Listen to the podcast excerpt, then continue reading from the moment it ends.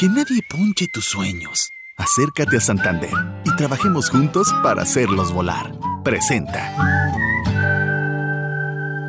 Milenio Podcast. En portada. Historias que se escuchan.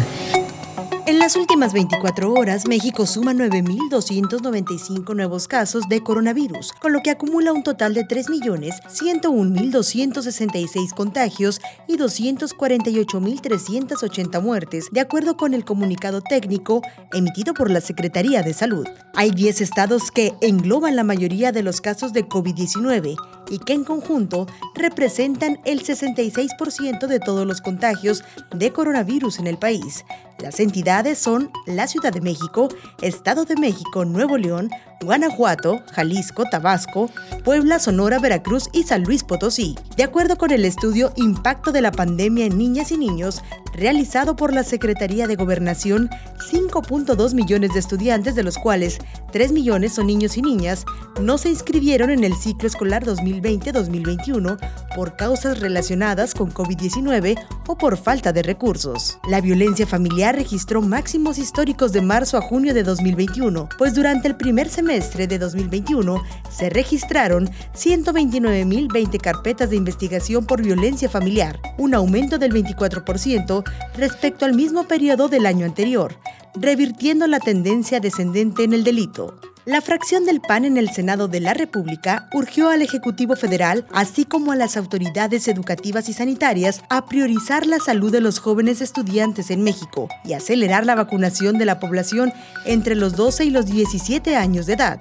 La coordinadora del PRD en la Cámara de Diputados, Verónica Juárez, exigió a la Secretaría de Educación Pública un retorno seguro a clases presenciales, pues subrayó, el Estado mexicano está obligado a garantizar el derecho a la educación de niñas y niños, pero también su vida la Profeco impuso multas por un total de 6.489.803 pesos a establecimientos que incrementaron injustificadamente los precios de productos para prevenir o atender los padecimientos provocados por COVID-19. Un amparo interpuesto contra el proyecto Agua Saludable para la Laguna en Durango orilló al presidente Andrés Manuel López Obrador a lanzarse una vez más contra jueces, magistrados y ministros en quienes dijo no confía, pues estarían al servicio de grupos de interés de mentalidad conservadora. ¿Ustedes creen que yo voy a confiar en el Poder Judicial?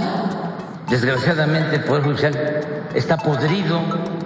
Hay honrosas excepciones para no generalizar, pero jueces, magistrados, ministros están al servicio de los grupos de intereses creados y tienen una mentalidad muy conservadora, ultra conservadora. El coordinador de Morena en la Cámara de Diputados, Ignacio Mier, calificó como un atentado a la democracia el fallo con el que el Tribunal Electoral del Poder Judicial de la Federación quitó tres diputaciones federales a candidatos morenistas y las entregó a abanderados de la alianza PAN-PRI-PRD. El dirigente nacional de Morena, Mario Delgado, advirtió que la descomposición por la que atraviesa el Tribunal Electoral del Poder Judicial de la Federación es consecuencia de la relación de complicidades, corrupción y pago de favores que existe entre los magistrados y los partidos de la mafia de la corrupción. El presidente de la Junta de Coordinación Política del Senado de la República, Ricardo Monreal, presentó los dos tomos de su obra, Las grandes reformas para el cambio del régimen, en la que se describen y explican los cambios al marco jurídico aprobados por el Congreso de la Unión durante los últimos tres años. Este trabajo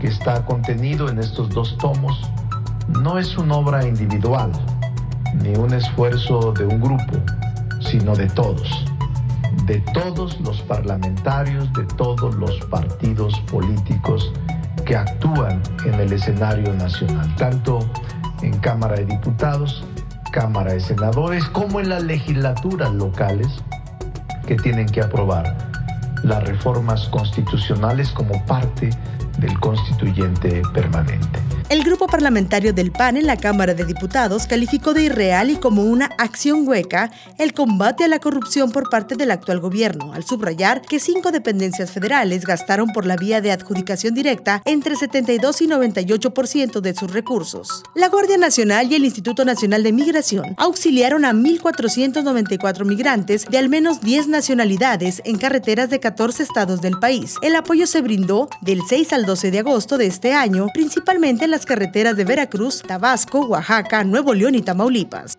Elementos de la Secretaría de Seguridad Ciudadana de la Ciudad de México detuvieron este fin de semana en la alcaldía Álvaro Obregón a Giovanni N., alias El Bani, y quien es señalado de ser integrante del grupo delictivo de la familia michoacana con operación en los estados de Veracruz, México y Michoacán. Un juez federal dejó firme la sentencia de 409 años de prisión dictada contra Nabor Pérez Chaires, el camaleón o el 16, ex jefe de plaza del cártel de la familia michoacana, quien fue encontrado penalmente responsable del de siete elementos de la Policía Federal y un civil en 2009. El secretario de Relaciones Exteriores, Marcelo Ebrard, informó que partió a Haití el primer cargamento de apoyo con medicamentos y víveres, como lo ordenó el presidente Andrés Manuel López Obrador. Por su parte, el Ejecutivo confirmó que será enviada la ayuda para Haití. Esto lo dijo a su salida de un encuentro que sostuvo en Durango. Nuestra solidaridad ya lo expresé ayer y vamos a ayudar.